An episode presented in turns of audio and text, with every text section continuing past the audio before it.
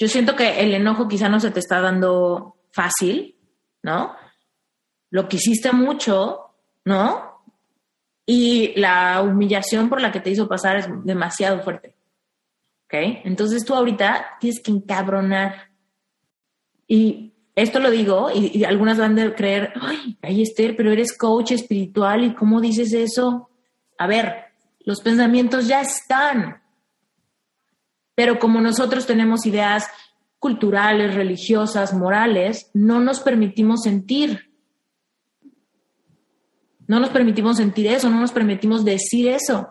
Y hay veces que nuestro corazón necesita escucharnos a nosotros mismos y ese desahogo no va a salir con, tranquila, bueno, le mando luz. No, ese desahogo solo va a salir si tú ahorita mientas madres y te permites gritar y te permites sacar la furia que hay dentro de nuestra capacidad humana. Pero lo que más, la más importante que lo tiene que escuchar eres tú misma. Esta persona que me hizo pedazos no va a ser pedazos mi matrimonio que estoy reconstruyendo con todo en mí.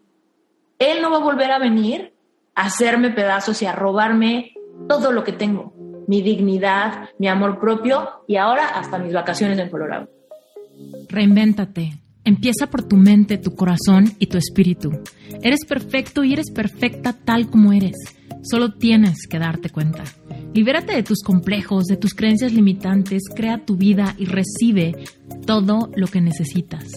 Asume ya la identidad de quien anhelas ser. Yo soy Esther Iturralde, Life Coach Espiritual. Este es un espacio seguro para que recibas las herramientas, las epifanías y los parteaguas para que de una vez por todas te liberes del deber ser social, cultural o religioso. Mi misión es abrir brecha, hacer las preguntas incómodas para que conectes contigo y con Dios. El resto lo decides tú. Para tu sistema nervioso es normal ir pasando por emociones, ¿no? Tenemos que saber que la culpa está más abajo que el encabronamiento. Entonces, para salir de la culpa a la paz, atravieso el encabronamiento tantito. Tenemos que atravesarlo, tenemos que pasar por ahí. La clave es que cuando llegamos al encabronamiento, como no nos gusta, así y seguramente no te gusta enojarte, y quieres ser justa y todo, lo, en vez de pasar a la paz y soltar el encabronamiento, pero trayéndote más arriba, dices, híjole, yo también tuve la culpa. Pues sí, yo también fui bien mierda pues sí, yo también aguanté, yo también le grité y yo también, ¿no? Entonces, tenemos que salir del encabronamiento, sí, pero hacia la derecha, no hacia la izquierda. ¿Me explicó?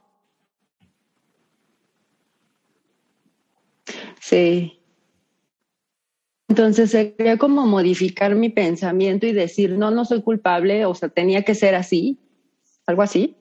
Sí, y regresarte a tus focos rojos, de decir, pues mira, aquí están los focos rojos, aquí tengo claridad de por qué esta relación no fue y no será, pero me abro la posibilidad de decir, estos focos rojos los vi en él, pero también yo, mi culpa fue también no quererlos ver. Mi culpa quizá también fue que no tenía herramientas en ese entonces, ¿no? Hay veces, por ejemplo, ayer me mandaron una pregunta y me dijeron, ¿cómo, me, ¿cómo me perdono a mí por haber aguantado una relación tóxica por haberme puesto de tapete, por ejemplo. ¿Cómo me perdono a mí por eso? Y yo le decía, te perdonas sabiendo que no puedes haber actuado en el pasado con la conciencia que tienes en el presente. ¿No? Claro. ¿Por qué nos enojamos con nuestra versión del pasado que trató de hacer lo mejor que pudo? Y que quizá sus herramientas era no ver el foco rojo, no hacer un pleito hoy, ¿no? Tratar de no como arruinar las vacaciones, o rogar o pedir. Exacto, aguantar. Hay, veces que esas son nuestras herramientas. Entonces, por eso actuamos como actuamos, porque nuestras herramientas, pues tenemos, tenemos un pinche mazo, ¿no? Entonces, queremos quitar una cosita, pero terminamos rompiendo la pared, porque no teníamos la herramienta correcta. Y entonces, cuando nos metemos a cursos como este que estás tomando, o cuando leemos libros, o empezamos a despertar nuestra conciencia con cualquier, con podcast, con lo que sea, de repente volteamos atrás y decimos, oh, qué vergüenza que yo hice eso, qué vergüenza que yo rogué, qué vergüenza que me aguanté, qué vergüenza que no dije nada, qué vergüenza que aún así me quería quedar, ¿no? Y entonces ahí lo que Qué coraje, sí. Es abandonar a la versión de nuestro pasado que en su momento no sabía lo que yo sé hoy. Entonces no es justo, ¿no? Entonces, así, cuando tú sientas esa culpa y ese enojo y te quieras seguir moviendo hacia arriba, para eso son todas tus mejores herramientas, ¿no? Entonces, cuando decimos, en el pasado no tenía herramientas, por eso actué como actué, me perdono y me veo con compasión, lo entiendo y no me abandono, ¿no? Hoy, nada más porque hoy sé más, ya me trato con más, como con más rudeza, ¿no? Y me digo, ay, ¿cómo fue posible? Qué vergüenza, ¿cómo hice eso? No puedo creer, ¿no? No, la clase es, uff, ver y decir, siento por esa Ceci que fui hace seis meses, cuando después de ese pleito le pedí perdón, ¿no? Y hoy me da repele pensarlo, pero en ese momento no manches, yo estaba con el corazón abierto tratando de hacer lo mejor que podía. Simplemente no conocía que podía hacer tapping para liberar mis emociones. Hoy, entonces, lo que haces cuando sientes culpa y enojo es, órale, el reto está, voy a usar mi herramienta, voy a hacer tapping, voy a hacer las páginas de la mañana para bajar ahí todas mis emociones y crear un desahogo en mi sistema nervioso o no. O prefiero rumiar, ¿cómo pude? ¿Qué horror? ¿Qué feo fue? ¿No? No, es como, a ver, lo voy a hacer en un lugar donde genuinamente me esté funcionando, en mi cuaderno. Y si me siento con muy mal, si me siento de veras que no tengo ni la fuerza de hacer tapping, porque hay veces que nos pasa, ¿no? Nos sentimos tan decaídos, decimos, es que pensar, ir al baño, a verbalizar, no puedo. En esos momentos es cuando agarras tu piedra. Y vi la foto que pusiste con tu piedra, me encantó. Entonces es cuando agarras tu piedra, te la pones al pecho, te acuestas y dices, esta piedra simboliza ese corazón que no puedo tocar, que no puedo sobar y que solo siento un hueco dentro de mí. Y esta piedra me recuerda que es real, que existe y esta piedra la puedo tocar. Y es muy terapéutico, Ceci, muy terapéutico, que agarres aceitito esencial, agarra aceite esencial, siéntate en tu, en tu momento de meditación y ten tu piedra en las manos con aceitito esencial y sóbala. Sóbala pensando, este es mi corazón y cada fisura de la piedra, cada, cada grieta, cada borde, cada aspereza, piensa que son tus heridas. De verdad, piensa que son tus heridas y entonces cúralas con bálsamo, cúralas con tus dedos, memorízatelas con el tacto. Cuando de veras no tengas fuerza de escribir, ni de hacer tapping, ni de salirte a correr, ni de hacer el ejercicio de la silla, entonces agarras tu piedra y eso haces la sobas, la curas, la tocas, la memorizas, te familiarizas con ella, ¿no? Porque así está tu corazón. Esta piedra está siendo la representación en tercera dimensión de ese corazón que tampoco es el músculo, sino es ese corazón como nuestra alma, ¿no? Que está lastimada por los fracasos y por los rechazos y por el abandono y por la mentira y por la humillación y por ¿no? Entonces, agarramos esa piedra cuando estamos súper débiles, cuando decimos, es que ya no sé ni qué hacer, no sé si hablarle, no sé si, si, qué hacer de este vacío que siento. Solamente te sientes con tu piedra, cremita, aceite esencial, aceite de coco, es hasta aceite de oliva si tienes, lo que tengas. Pero entonces lo empiezas a sobar y te empiezas a familiarizar y en tu mente dices, estoy haciéndome responsable de mis heridas, estoy curando las rajaduras de mi alma, estoy presente con mi dolor, no le estoy aventando este corazón otra vez a mi ex. A ver, dime que vas a cambiar, a ver, dime que ahora sí va a ser diferente, a ver, dime que ahora sí me vas a amar. Aquí está mi corazón todo lastimado, órale, si quieres que me regrese a vivir contigo. No, la clave es yo me hago responsable de este corazón y hasta que yo no me lo memorice y hasta que yo no me familiarice con sus heridas y las cure con mis dedos cuando no tengo ganas de hablar o de hacer tapping o de meditar porque tengo el nudo en la garganta y porque quiero llorar y me siento débil, ¿no? Porque hay veces que también nos sentimos débiles físicamente. Entonces agarramos eso, ¿no? Y empezamos a hacer ese trabajo que es sumamente sanador. Hay un proceso cognitivo que sucede cuando pensamos que esto es algo y lo sentimos y sentimos de verdad los bordes, ¿no? Y hay veces que vas a decir, es que este borde es mi primer matrimonio, es la herida de mi primer matrimonio. Y este otro borde es tal pleito que me dejó tan marcada. Y este otro borde es ese viaje a España que fue tan caótico, ¿no?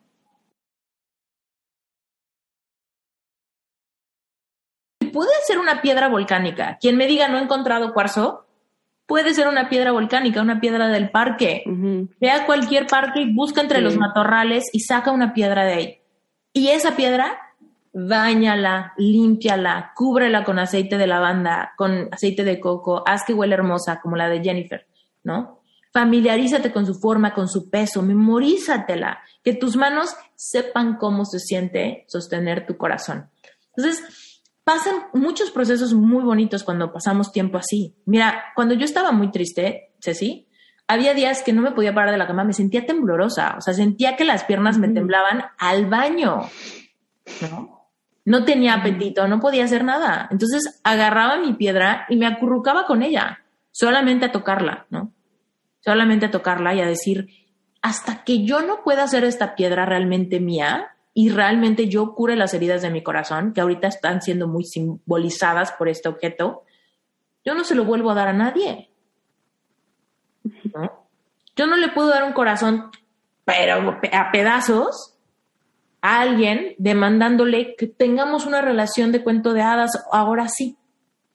Que ahora sí tengamos un matrimonio consciente, que ahora sí seamos un buen equipo. A ver, cada quien se tiene que ser responsable de sus, de sus herramientas, ¿no? Digo, de su corazón. Entonces, ¿qué pasa cuando tú llamas tu corazón? y te empiezas a sentir mejor y empiezas a avanzar de la culpa al enojo, del enojo al encabronamiento, del encabronamiento a la indiferencia, de la indiferencia a la compasión, de la compasión a la paz, de la paz al respeto, ¿no? Y entonces ahí es cuando empezamos a decir, estoy sanando, estoy sanando, me está regresando la fuerza al cuerpo, ¿no? Me, me está regresando el apetito, me está regresando las ganas de soñar por mi futuro. Entonces ahí todo cambia. Y es entonces cuando vemos ese corazón y lo vemos hermoso, con sus grietas y con sus bordes, porque me encanta, no necesito una piedra pulida, ¿no? Me encanta este. Y entonces sí, le podemos decir a alguien más, mira, este es mi corazón, ¿tú qué traes? ¿Tú qué traes? Entonces, te doy el mío, me das el tuyo y se siente un buen intercambio o tú le estás entregando tu corazón hermoso que huele a coco y lavanda, ¿no? De tanto que lo haces, ¿no? Y alguien te da una mierda, ¿no? Vengo con miedos, vengo, vengo con mi ex, matrimonio, vengo con coraje, vengo como a, ¿no? Vengo, pues obviamente tú vas a decir, chin, cuate, ¿qué crees? La barra de lo que merezco ya está mucho más arriba por todo el trabajo que he hecho. Simplemente no puedo intercambiar corazón contigo. No puedo no me resuena, no encaja, ¿no? Ahora, yo sé que tu esposo te está buscando y quiere volver contigo, ¿no? Entonces, ¿cuál sería la estrategia? Mira, no es muy común que se den los reencuentros, pero sí puede pasar. Sí hay historias donde se da. ¿Cuál es la clave para que funcione? La clave es que cada quien se haga responsable de su propia autonomía, de sus propios miedos, de los pleitos que tuvimos, ya sin que yo te explique lo que hiciste mal y lo que pudimos hacer mejor tú solito. Exacto. Haz introspección, piensa si realmente yo soy la mujer que quieres. Piensa si realmente tú estás listo para esto. Piensa cómo, cómo quieres que sean tus domingos y tus lunes si regresamos. ¿Quieres volver a estar en perros y gatos en un costal? No, ¿verdad? Entonces, haz tu trabajo, cuida tu corazón con las herramientas que tú quieras. Ve a terapia si quieres, lee libros si quieres, ve a un retiro de silencio si quieres, o quédate en tu casa haciendo introspección si quieres. Y ya en un rato seguramente nos encontraremos. ¿No? Tú, por ejemplo, en tu caso, tendrían que verse para temas legales y se van a divorciar. Que eso no, no apremia. Pero si algún día pasara y pasa después de este curso y tú te sientes mucho más plena, tú lo vas a poder ver a los ojos y darte cuenta si está viniendo con un corazón como sano y transparente y tú vienes con un corazón sano y transparente y dicen, ¿sabes qué? ¿Por qué no intentamos otra vez? Pero ya, desde un lugar donde vengo contigo en paz y sigo amándote. Entonces, podemos volverlo a intentar. Pero si alguien dice, por fin me siento en paz, ¿y qué crees? Ya no te amo. Porque solamente era codependencia, porque solamente era apego, porque solamente era un reflejo de mis miedos a estar sola o mis miedos a un segundo fracaso. Y ahí es donde vemos la verdad. Ahí es donde podemos tener claridad para decidir qué hacer. Entonces, mi queridísima Ceci, yo creo que lo estás haciendo muy bien. Muy Gracias. Si te permite sentir lo que sea que hay, estás haciéndolo muy bien. Si te regresas emociones más petrificantes, Entonces, trata de jalarte con las herramientas que tienes. Si no tienes herramienta, o sea, si no tienes fuerza de hacer esas herramientas porque quizá amaneciste muy nostálgica, entonces soba tu piedra, ¿no? Soba tu piedra. Y conforme vamos avanzando los módulos, vas a tener cada vez más herramientas. Te voy a enseñar el perdón radical y va a estar cañón. Te voy a enseñar a cortar lazos espirituales y va a estar cañón. Te voy a llevar a que reconectes con tu niña interior y va a estar cañón. ¿No? Porque te vas a topar heridas en sí, me imagino. que no tienen nada que ver con tu ex ni con tu otro ex. Que tienen que ver con tu infancia, que tienen que ver con tu autoestima, que tienen que ver con tu, con tu relación con tu papá, que tienen que ver con tu relación con tu mamá, ¿no? Y entonces ahí sí te vas a ir dando cuenta cómo puedes presentarle a una futura pareja romántica a una Ceci súper integrada, que ya miró hacia adentro no solamente al pasado de sus exes, sino al pasado de su ser, ¿no? Y entonces sí, va a ser fantástico que te encuentres con tu marido para que decidan qué sigue. Cada quien hizo la chamba, sí o no, ¿no? Y si no, en paz podrán dejarse o con una, con una transparencia mucho más eficiente podrán intentar una segunda vez o una tercera, cuarta o lo que sea, ¿no? Pero te digo, si tú regresas a un matrimonio sin haber sanado, va a pasar lo mismo, porque no tendría por qué ser diferente.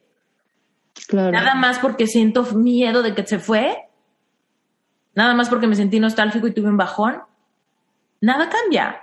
Pero si se hace el trabajo en nueve semanas, que es bien poquito tiempo, realmente, sí, sí. todo puede ser diferente, porque voy a tener una visión mucho más grande de lo que quiero en mi vida y de lo que también le quiero dar al otro, ¿no? Porque también cuando le aventamos la papa caliente de la responsabilidad a alguien más de que nos haga felices, somos bien injustos. Tú dime que me amas y hazme sentir amada. Tú dime que soy valiosa y cura mis heridas de falta de autoestima. Y de repente eso no es justo. Todo lo que tú quieras que tu pareja te diga, tienes que ser capaz de decírtelo tú primero. Antes de que tu pareja te diga te amo y eres valiosa, tú debes de decir, Ceci, te amo y eres valiosa. Y para eso muchas veces necesitamos espacio, ¿no? No puedo hacer un proceso de sentir mi corazón con este cuate al lado. No puedo. Porque entonces, si hoy tuvimos un día muy lindo, se me olvida mi proceso. Y si hoy tenemos un día muy malo, te quiero matar, ¿no? Entonces... Exacto, sí. ¿no? Y es por eso que, se, que hay muchas relaciones tóxicas donde truenan y regresan, truenan y regresan, truenan y regresan, y dicen, ah, no, no lo puedo dejar, pero es como, pues es que en el Inter de tronar no haces nada, ¿no? Y de repente me dicen, no, no hago nada si ya lo bloqueé de Facebook. A ver, hacer algo por sanar tu corazón no implica que, que, lo bloquees de Facebook, porque igual te estás martirizando viendo fotos, ¿no?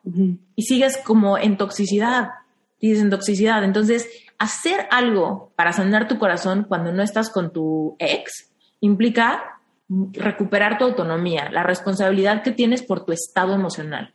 Yo tomé decisiones, hice cosas, creí cosas, actué de cierta manera que hoy me siento así.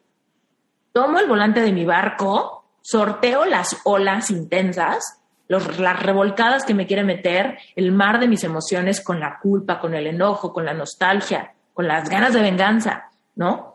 Son unas pinches olas y tú estás sorteando tu barco, ¿no? Pero vas en camino a aguas más tranquilas, donde puedes bajar el ancla y asolearte en tu, en tu barco, ¿no? O echarte a nadar. Pero es un proceso, es un proceso, no podemos pensar eso en medio del tsunami. En medio del tsunami tenemos que ponernos el chaleco salvavidas, amarrarnos al pinche barco, amarrarnos al volante, ¿no? Para seguir adelante.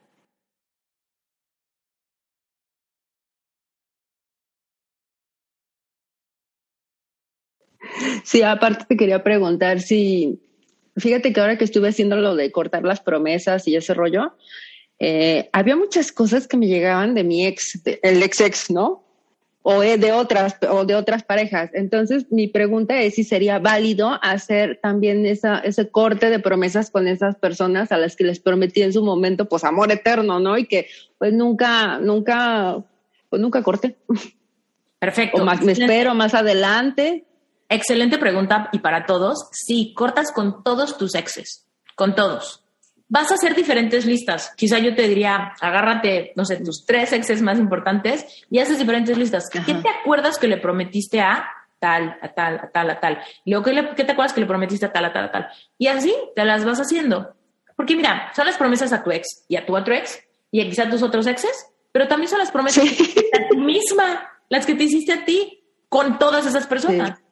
Híjole, me prometí que con él era. Luego me prometí que con él era. Luego me prometí que con él era. Ajá, exacto. no tengo confianza en mi propio juicio, porque las promesas que me hago no son, ¿no? O que le prometiste a Dios. Luego también, ¿no? Tú que te casaste, hiciste promesas seguramente en la iglesia o algo así. Entonces, ¿qué le prometiste a Dios? Que seguramente hoy se te hace la boca chicharrón, porque dices, mm", exacto, ¿no? Pues hay que cortar absolutamente todas las promesas. Hay veces que estos ejercicios pueden ser bien largos y les digo cómo se hace. Primero que nada, haces tu lista de promesas, ¿no? Todas las que te acuerdes. Y cuando las cortas, que cuando las cortas básicamente es lo que ya alguien hizo a cámara, que estuvo increíble, por aquí estás, creo que quitó su cámara, pero por aquí estaba prendida, este, que dijo, a ver, te prometí que te iba a amar siempre. Hoy cancelo esa promesa hoy sé que esta promesa ya no es válida. Hoy declaro que es que tú no me debes nada y yo no te debo nada. Listo. Siguiente. Te prometí que ibas a ser el único hombre en mi vida. Esa promesa ya no es válida. Hoy cancelo esa promesa. Hoy decido que tú no me debes nada y yo no te debo nada, ¿no? Y así con cada una. Y hay algunas que las vas a sentir más más fuertes, ¿no? Hay algunas que, que vas a decir, no quiero cancelar esta, no quiero. Entonces, las vas identificando y tú agárrate una pluma, le pones un asterisco a la que te costó, a la que cuando la dijiste se te cortó la garganta, donde se te hizo el nudo, donde te dieron las... Sí, me puse a llorar. Entonces, las que te generen más emociones, este, espérame, las que te generen más emociones, las vas a repetir, vas a hacer un efecto embudo. Entonces las agarras todas. Y hay algunas que las vas a cortar fresca. Pues a mi ex de la prepa le prometí que, a mi primer pareja sexual le prometí tal, ¿no? Y las vas a cortar y vas a decir, ah, qué bueno que la corté. Pero no me quiebro, no me, ¿no? Va a haber situaciones donde no te pase. Entonces esas, las palomeas, ya. Check, check, check. Y las que digas, esta no la quiero romper porque me sigo, sigo apegada, porque esto significa muchas cosas. Soltarlo es la promesa que me hizo, significa que no volveremos nunca, ¿no? Entonces, las que te cuesten más trabajo, las repites al día siguiente. Entonces, quizá hoy haces 50 y mañana haces 20 y pasado mañana haces 18. Entonces, todas tus promesas, sácate así hojas diferentes y di qué promesas, a quién le he hecho promesas que hoy están como atando mi corazón, porque esos son los lazos de alma. ¿no? Tú me dices, ¿cómo corto los lazos de alma? Así como lo estoy explicando a Ceci ahorita. Entonces, eh, los vas a apuntar todos. Te juro que hay personas que me dicen, tengo que cortar lazos de alma con mi suegra. Y yo, ¿por qué? Pues porque con mi suegra se volvió como una segunda madre, teníamos una relación hermosa, le prometí que siempre íbamos a estar juntas y desarrollamos un lazo increíble. Y cuando yo corto con mi ex, pues ya no puedo ver a mi suegra, ya no la considero, ya no, ya no sé cómo considerarla como mi segunda madre, ya no me hace bien verla, pero me siento, siento un duelo también de la pérdida de mi suegra, ¿no? Entonces, si es tu caso que de repente digas, ay, sí es cierto, pues también le hice promesas a San Juan de las pitas, ¿no? No sé, pues ahí lo pones. Te haces tus diferentes hojas o en tu cuaderno cambias la hoja y pones aquí, Juanito de tal Juanita, fulanita, no, pones todos los nombres. Juanitas, fulanitas. Pero bueno, no, ahí vas poniendo los nombres. y abajo haces bullet points. Esta promesa, esta promesa, esta promesa, a Dios le hice esta. Es más, hay personas que dicen, a Dios le hice unas, a la Virgen le hice otras. No, si es tu caso, pues pones, ¿no? No, pero... Ajá. Y este, y entonces divides promesas y todas las vas rompiendo, palomeas las que se sienten, las que te sientes liberada, las que dices, ay, qué bueno que ya corté, con aquel novio que alguna vez tuve, con que nunca funcionó, pero que nunca corté. Qué bueno que ya corté, por si había un lazo, qué bueno que ya no está. Lo subrayas con amarillo fosforescente, le das palomita, lo que sea. Y ya, te deslindas de esa promesa. Y las que vayan quedando, te van, a ir, te van a ir dando mucho entendimiento de tu historia. Las vas a ir viendo y vas a decir, ah, mira, ve qué cañón las promesas que más me quiebran la voz. Ve qué cañón las promesas donde genuinamente me siento mal. Qué curioso que son más las promesas a mi ex ex, no a mi ex. O tal vez qué curioso que son las que me hice a mí las que me quiebran más la voz y no tanto las de a mi ex. No, te vas a ir dando cuenta de cómo tu historia es única y tu corazón es único y las interpretaciones que hiciste de las promesas son únicas. Y cuando las vas cortando y cada vez te vas dando cuenta que al día siguiente ya no te quebró tanto la voz, la palomeas. Si te sigue, hay promesas que yo repetía y repetía como por cinco días, ¿no? Porque de repente había promesas a las que me había aferrado cañón. Él es el amor de mi vida. Esa promesa me la hice a mí mil. Esther, ya lo encontraste, aquí está, es él. Y cada vez que decía, él ya, él no es el amor de mi vida. Cuando creí que era el amor de mi vida, no tenía eh, la conciencia despierta y no sabía tomar decisiones. Hoy declaro que él no me debe nada, yo no le debo nada no, bueno, o sea, hay veces que no podía ni decir el enunciado completo. Era como, no, sí es el amor de mi vida y podemos regresar todavía, ¿no? Entonces, este, esa yo la repetía, la repetía, la repetía, hasta que un día fui capaz de decirla y abrir los ojos y sonreír y decir, ah, ¿no? Corté ese lazo de alma, ya, ¿no? Entonces, a darle, todos los que me están escuchando, los lazos de alma no se rompen una sola vez, si siguen generando emociones densas, al decirlo, si te quiebran la voz, si te dan debilidad, si te sacan lágrimas, ¿no? Quiere decir que mañana lo vuelves a hacer y pasado no lo vuelves a hacer. Y te digo, hay personas que hacen 50 y palomean 45 y se quedan con cinco lazos de alma que hay que romper cinco días seguidos, ¿no? Entonces, cada proceso es único, vas rompiendo poco a poco y obviamente con las otras herramientas que tienes, te ayudas. Suponte que después de romper tus lazos de alma te quedas embarrada en la pared, ¿no? Súper débil, súper triste. Pues agarras tu piedra y te vas a tu cama. O suponte que te sientes muy encabronada porque los lazos de alma te elevaron el coraje. Pues te agarras la silla y haces el ejercicio de la silla.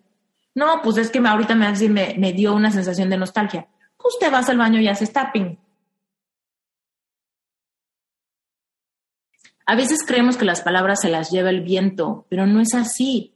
Las palabras que vienen con tantas emociones detrás, las promesas que hacemos cuando nos sentimos profundamente enamorados o profundamente ilusionados, ¿no? Vienen súper cargadas de intención y la intención tiene mucho poder. Es por eso, ¿por qué las promesas no se deben de romper? Porque se generan lazos entre almas, lazos entre tú y yo, que estamos aquí sincerándonos en un momento de mucho amor, casándonos, o enamorándonos o iniciando una familia o no, se generan unos momentos tan claves en nuestra vida que las palabras que decimos hacen ese lazo de alma. Y cuando se corta la relación, hay un divorcio, hay una infidelidad, se volvió tóxico, nos empezamos a pelear, ¿no? De repente todo se tuerce, ¿no? Perdemos, la, perdemos el control de la relación y de repente ya estamos en una pesadilla.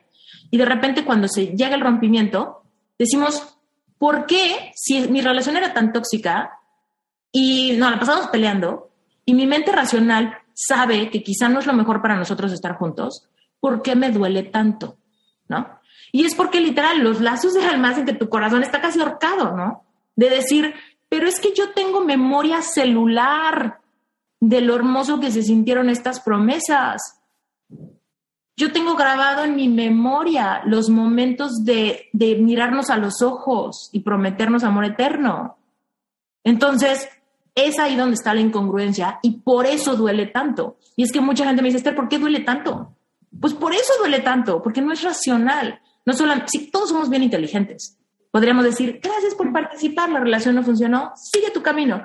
Pero, ¿no? Pero no es racional, es emocional y las emociones tienen que ver con nuestro corazón, con lo que se dijo, con lo que nos marcó. Y de verdad, aprende a hacer eso. Hay memoria celular. Cuando tú sientes ese, esas mariposas en la panza y estás en esa etapa tan linda donde, donde generalmente se hacen tantas promesas, pues obviamente tu, tu corazón se expande tanto que se, me, que se, los, se lo tatúa en el alma esas experiencias. Entonces, cuando de repente solamente se disuelve el matrimonio, de repente decimos, ¿por qué me siento tan vacía? ¿Por qué me siento tan ahorcada? ¿Por qué me siento tan deprimida? ¿Por qué me siento tan débil? Pues porque del corazón mana la vida, ¿no? En la Biblia dice, ante toda cosa guardada, guarda tu corazón porque de él mana la vida. ¿Qué significa mana? De ahí sale la vida, del corazón. Entonces, cuando tu corazón está roto, porque el lazo de alma y no puedo soltar y no sé cómo soltar y ya no sé ni qué dije y qué me dijeron, ¿no?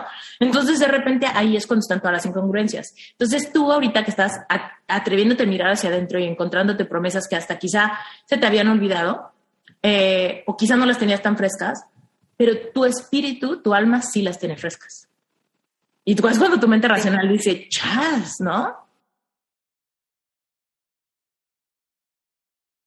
Espero que si hay alguien que está aquí que todavía no hace la parte de las promesas, de verdad, no lo hagas solamente en la mente. Sí tienes que apuntarlo, sí tienes que decirlo verbalmente, sí tienes que hacer estos ejercicios para realmente sentir lo que, lo que sintió Sony. Y a mucha gente, no sé si a ti te pasó, Sony, pero que hayas tenido resistencia, como decir, ay, ahorita hago los focos, los, los, ay, no, mejor luego, mejor lo pospongo, ¿no? Porque no nos gusta sentir, porque sabemos que nos vamos a meter a la cueva del lobo un poquito, ¿no? Duele, es feo, es nostálgico y tendemos a evadir todo lo que nos va a hacer sentir mal. Pero es por eso que es bien importante generar un espacio seguro. ¿Cómo? Cuando nadie te interrumpa, antes de dormirte, en tu cama, con tu papel, en tu corazón, con, ¿no? Donde, donde digas, bueno, me voy a permitir sentir aquí, ahora, ahora, ¿no? De, hecho, eso que comentas, yo creo que fue algo que sí dije. Hubo un momento en que dije, voy a dejarme sentir. Si tengo que llorar ahorita, voy a llorar. Si tengo que sentirme desgarradora, me voy a sentir mal y no es malo. Entonces dije, me voy a permitir porque es parte de mi sanación. Y la verdad es que, digo, no me sentí tan mal. Yo pensé diciendo, dándome ese permiso, me voy a sentir de lo peor. Pero la verdad es que no me sentí tan tranquila y dije, esto es parte de consentirme y de decir, libérate, San. Siéntete tranquila. Que estás haciendo lo mejor para tu corazón y para ti. Exacto. Y es que eso que acabas de decir es una clave bien importante de autocompasión, de decir, ¿qué harías por ti si fueras tu hija? ¿Qué harías por ti si fueras tu mejor amiga? Porque hay veces que nosotros somos como de, ay, no, no estoy sintiendo tal, pero me lo trago, me lo guardo, ahorita no quiero, me ignoro, me evado, y me puedo evadir con mis amigas, o me puedo evadir con la televisión, o me puedo evadir con el trabajo, o me puedo evadir con lo que sea, pero no nos damos un espacio de decir, a ver, libérate, te lo mereces, ¿no? Con nuestros amigos, ¿cómo somos? Platícame todo, desahógate, te escucho, ¿no? Porque quiero ser buena amiga. Pero con nosotros, no, hoy no, hoy no. Trabaja, duérmete, tómate una copa de vino, ¿no? Entonces, qué, qué bonito lo que hiciste y gracias por compartir, Sonia.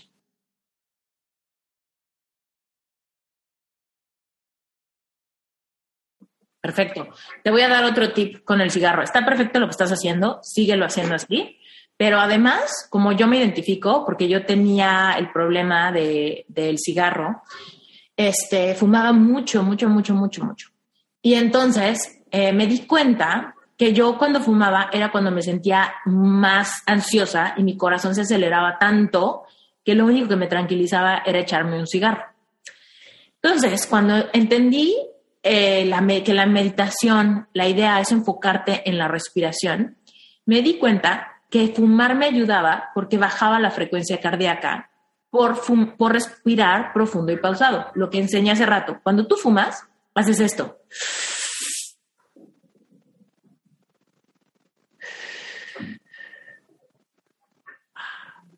Eso es respirar profundo y pausado y calma la frecuencia cardíaca. Lo que está truqueado es que le estamos metiendo humo, ¿no? A los pulmones y lo que termina llevando el torrente sanguíneo a todas tus células viene contaminado. Entonces, por un lado, parece que nos ayuda, pero por el otro lado, nos enferma, ¿no? Entonces, cuando yo entendí eso, dije, ah, entonces yo puedo pretender que tengo un cigarro sin cigarro. Entonces, hay veces, al inicio, Eli, yo imitaba el cigarro y te invito a que lo hagas, de verdad un día que digas, me quiero echar un cigarro antes de irme a la cama porque me siento agitada. Agarra y échate un cigarro eh, virtual. Agarra tus deditos, cierra tus ojos y fúmatelo. Imagina que sale el humo. Échatelo. tres minutos, cuatro minutos, ¿cuánto te dura un cigarro? Échatelo. ¿Sabes? Y después de eso, abre tus ojos. Qué bien. Si haces esto un par de semanas, después ya no vas a necesitar el cigarro virtual. Después ya vas a ser capaz de decir, voy a meditar 10 minutos en silencio, enfocada en mi respiración. Y ya no necesitas el cigarro. Mucha gente me dice, yo no puedo eh, meditar. Yo, cuando fumas, es una torcida manera de meditar. Eso es lo que es. Por eso nos calma.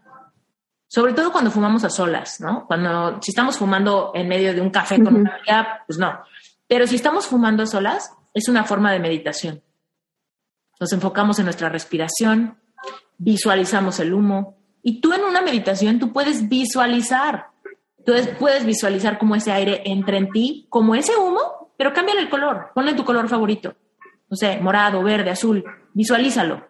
Entra, un color morado, pasa por mi tráquea, entra a mis pulmones, infla mis pulmones, mis pulmones se inflan lo máximo y luego ese color empieza a como bajar porque empieza a salir el humo, sale por mi boca y ese aire que sale, sale morado, ¿no? Visualízalo y vas a ver que es una, es una meditación que te trae a dónde crees, al aquí y a la hora.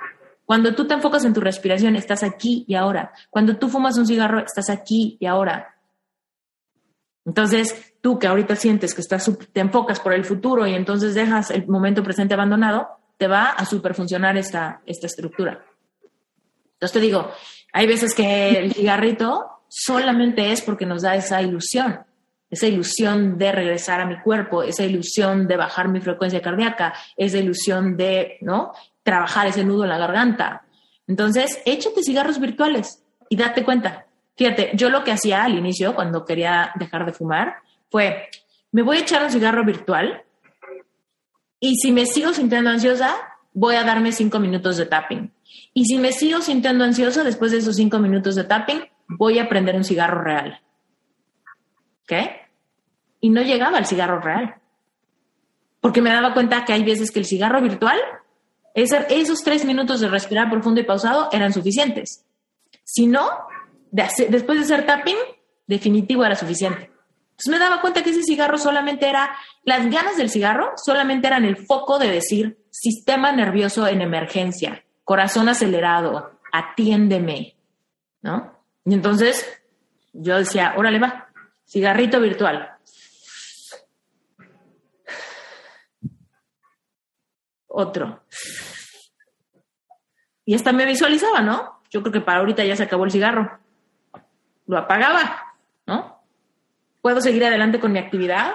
¿Puedo seguir adelante? Sí. ¿Ok? Entonces, ahí está el consejo, Eli.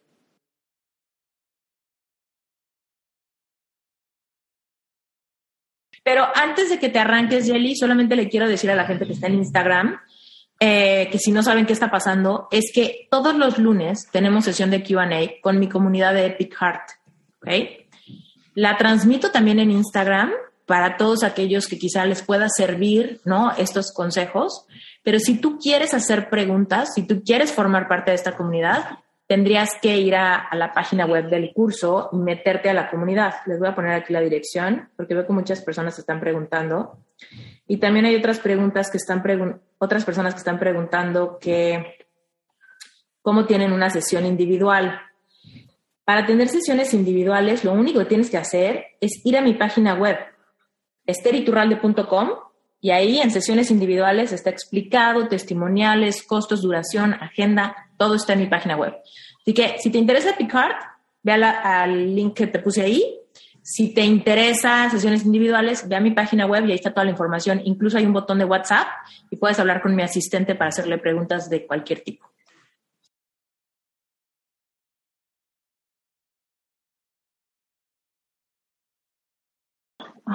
Hola, hola. Pues mira, yo había estado haciendo todos mis ejercicios, iba muy bien y el jueves recibo, yo lo tengo bloqueado de todos lados, excepto del único lugar donde no puedo bloquearlo es en mi trabajo. Y tengo un mensaje de voz, porque cuando me ha llamado yo no le he contestado a mi trabajo y tengo un mensaje de voz donde esta persona tú conoces un poquito mi historia, yo le di mucho dinero a esta persona y me habla para decirme que quiere mi permiso para vender la moto que yo le compré.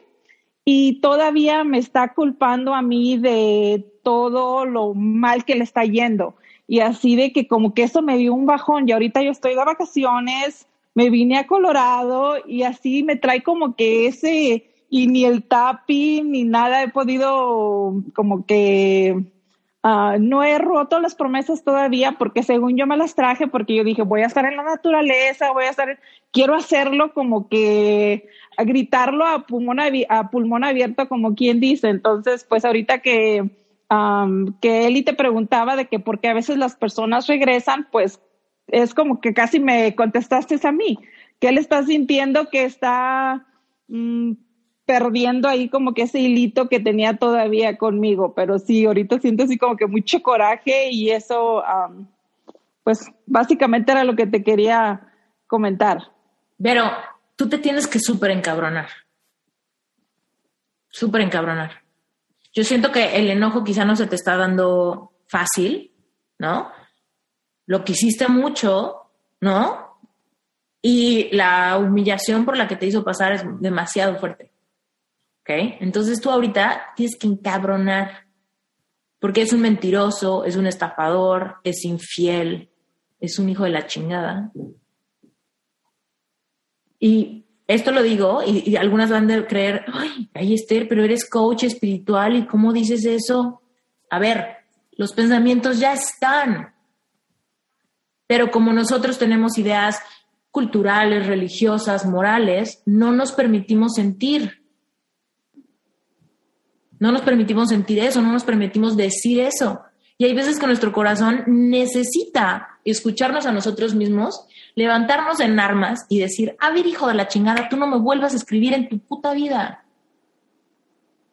El día que hagas eso. Y esa era mi pregunta, esa era mi pregunta, porque él dijo, te voy a, porque él sabe que yo no le iba a contestar ni nada, entonces esa era mi pregunta. Debo de contestarle, debo de, si me vuelve a hablar al trabajo, o sea, porque yo le dije bien claro, o sea, yo estoy tratando de rehacer mi, de reconstruir mi matrimonio, todo esto, y, así como que, ¿por qué me buscas? O sea, para seguir culpándome a mí de todo lo que a ti supuestamente te está pasando.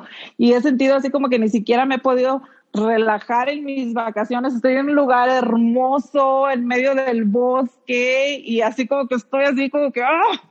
Es eso que sientes, ¡ah! necesita un desahogo.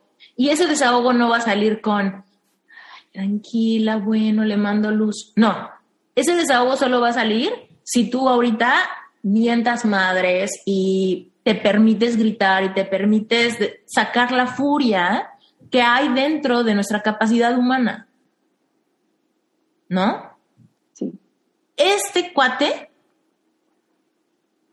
necesita, o sea, la historia con este cuate necesita justicia de tu corazón. Porque todo lo que él te ha causado, te lo tragaste tú y te lastimó más a ti y te hiciste culpable de mm, todo lo que él hizo, ¿no? Yo sé que aquí no conocen tu historia, pero confíen que genuinamente es un hijo de la chingada. Entonces, eh, mira, tú decides, solo tú decides si quieres que él lo escuche. Pero lo que más, la más importante que lo tiene que escuchar eres tú misma. tú necesitas salir a decir, este hijo de la chingada no me la vuelve a hacer.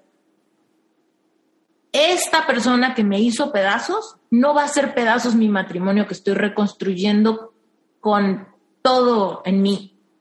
Él no va a volver a venir a hacerme pedazos y a robarme todo lo que tengo, mi dignidad, mi amor propio y ahora hasta mis vacaciones en Colorado. ¿Eh? Ya lo sé, y eso es mi coraje de que digo que, ay, no puede ser, porque me habló justo cuando, o sea, era como si supiera que yo me iba a venir de vacaciones.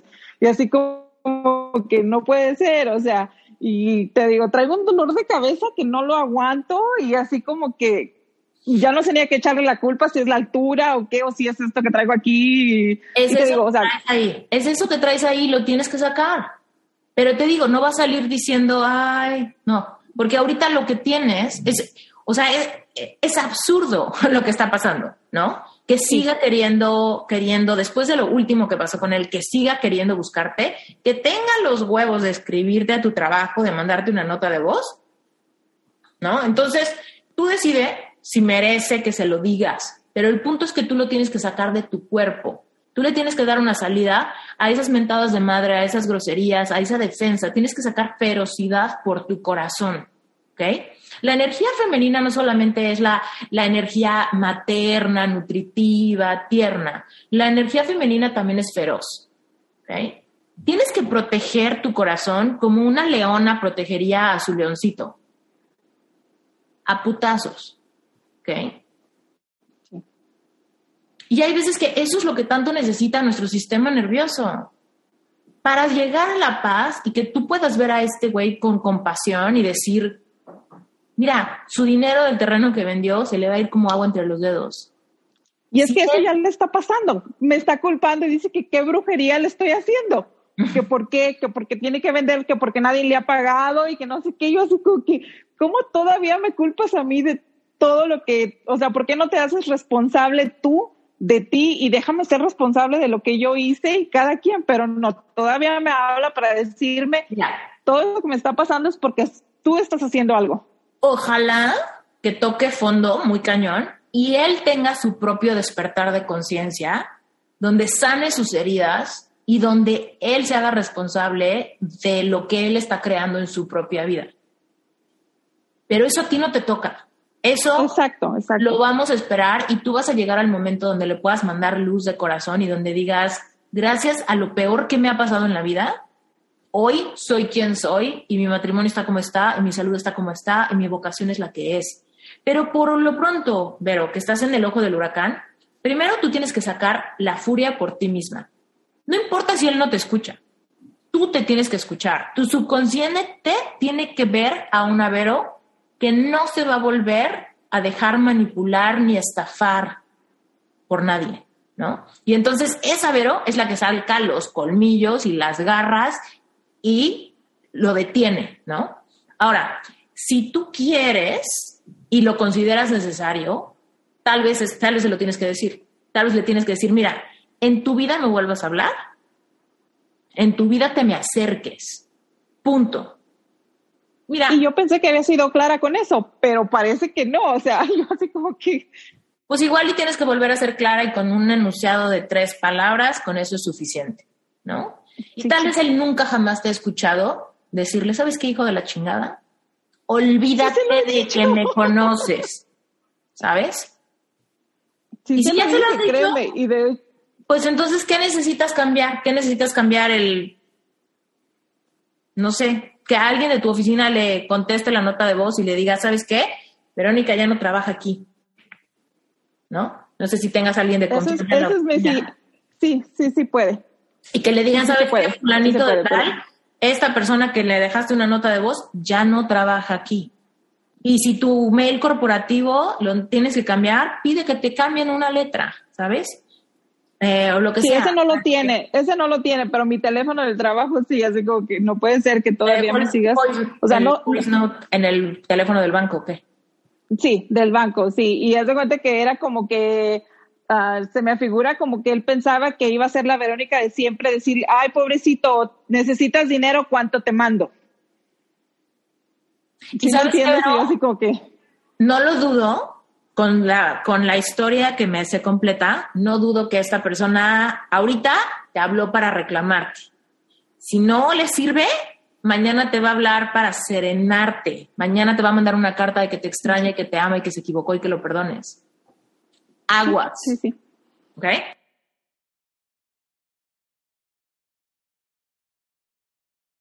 Justo eh, en lo que hablaban de los lazos, este, si hay, digamos, promesas que yo no, o sea, yo soy consciente de que hice muchas promesas con este ex, pero este, ahora no recuerdo esas promesas, es como que de haciendo así como un, un remember, entonces es como que solo me acuerdo creo que de dos promesas y no más, o sea, es como que es lo, o sea, no, no recuerdo, entonces en ese como que quería con ese asunto.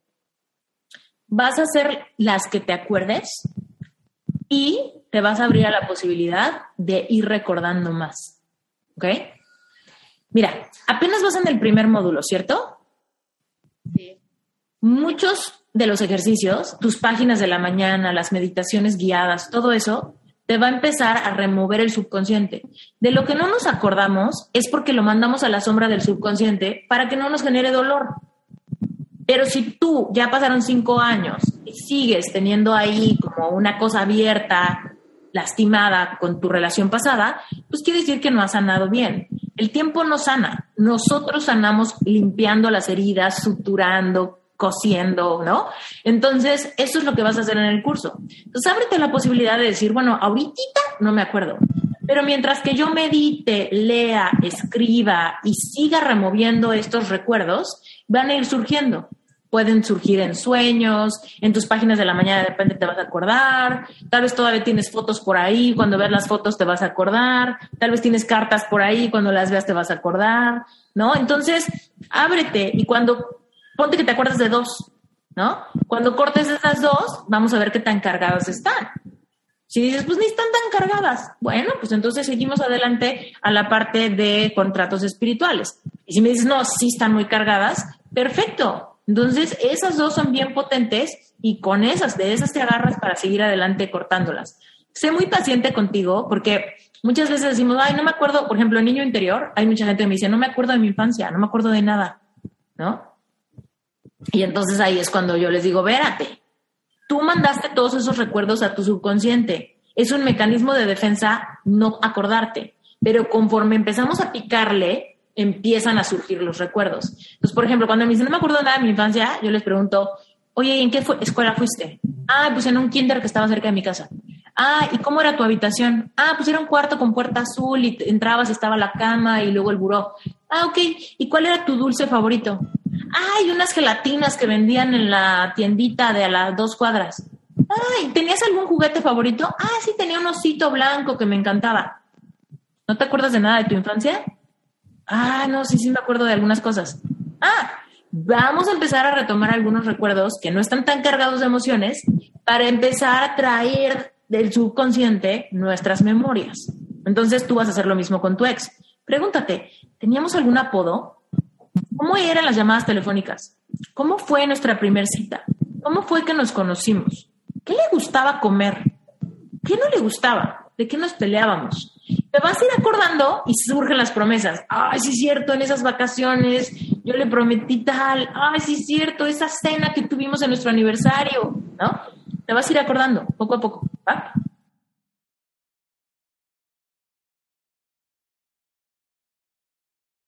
¿Escuchaste lo que le dije? ¿Estuviste desde el inicio lo que le dije a Ceci? ¿Escuchaste eso o no? No, no escuchaba muy bien porque estaba en la comisaría, pero Ah, bueno, lo que le contaba Ceci es que está perfecto, puede ser la piedra que sea, pero ¿sabes qué? Esta piedra o la que, mira, yo tengo dos, yo tengo mi, cuarzo rosa, pero también tengo una piedra negra volcánica que me encontré en un, en la naturaleza, ¿no? No la compré en ningún lado. Entonces, esa piedra que veo es una piedra de río, ¿no? Esta la encontré en un parque. Ok, perfecto. Bueno, lo que vas a hacer con esa piedra es, o con la otra que tengas, escucha tu corazón, con cuál, te, con cuál se identifica más, con cuál te encariñas más, ¿no? Siéntela en tus manos, siente el peso y de cuál me gusta más. Y esa piedra es literal para que en los momentos de bajón, yo sé que ahorita te sientes muy bien, pero en los momentos de bajón que de repente se dan, que agarres esa piedra y te la pongas al pecho y respires profundo y pausado y te haces consciente del peso, de la forma, de, de la textura de tu corazón. Y cuando te sientas débil o cuando quieras como que muchas veces nos dicen, ámate, ¿no? Amor propio. Pues, ¿cómo se come eso? ¿Cómo me empiezo a amar? Y de verdad, con esta piedra, agarras aceite de Yanira, un aceite de coco, algo que huela rico, algo que lo consideres, ¿no? Eh, como suficiente para tu corazón. Agarras y te pones aceitito en las manos y agarras tu piedra que te encontraste en el parque y la empiezas a restaurar. Las sobas, cada fisura, cada textura, cada borde, ¿no? Y la sobas y la cuidas y te visualizas que estás con un bálsamo curando las heridas de la última vez que pasó tal, la humillación fulanita, el pleito tal, que el pleito con la suegra, todo, porque todo es lo que ha lastimado tu corazón y lo tiene como en terapia intensiva, ¿no? Estamos ahorita en terapia intensiva. Bueno, pues te vas a sentar. Yo quiero que tus manos de Yanira se memoricen la forma, el peso y la textura de esa piedra que me enseñaste. ¿Ok? Y que esa piedra sea la piedra más hermosa, más cuidada, más limpia, que huela rico, hidrátala, ¿no? Porque hay un proceso muy sanador que sucede cuando podemos sobar algo que queremos curar, ¿no? Cuando decimos, ah, me duele el corazón, pero no, no lo veo, no lo toco, siento un vacío, no hay nada que, ¿no? Yo con mi, con mi piedra me he bañado, la, la, lavo en agua con sal de mar, me la he llevado a la playa. Tú no sé dónde vivas, pero si tienes un lago, un río, el mar cerca, métete a bañar con él, ¿no? Cuando haya luna llena, sácalo a ver la luna. Cuando haya una noche estrellada, llévalo y muéstrasela. Cuando te sientas bajoneada, acurrúcate con él. ¿No? Cuando estés en tu meditación, soba tu piedra y te digo que tus manos se memoricen, ¿no? Eso. Enamórate de las grietas, las fisuras o los, las partes ásperas de tu piedra. Y eso va a ser sumamente sanador. A nivel cognitivo nos da como algo muy material, ¿no? Algo 3D.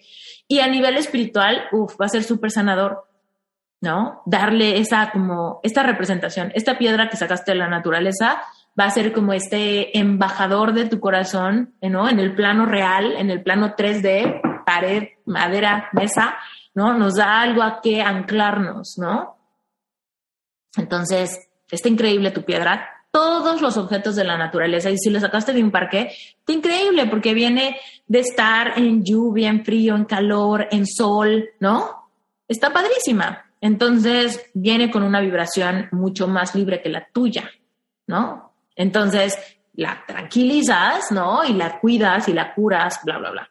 Ahora, cuando te llegue tu otra piedra, igual te encariñes de ambas, ¿no? Y decides cuál es la mera mera y las dos las cuidas y las dos las tienes y las dos las proteges. Yo tengo una canasta donde tengo muchas piedritas que he ido como recapitulando por mi vida, pero mi mero, mero mole, mi mero, mero corazón es una que me encanta porque tiene como la, literal, es como la forma de mi puño y me encanta me encanta y bueno, pues obviamente me he encariñado tanto con ella porque me ha acompañado en las buenas, en las malas, en viajes, en momentos nerviosos, me la llevo en mi bolsa, ¿no? Porque en mi mente hay un proceso cognitivo que me hace pensar, traigo mi corazón conmigo.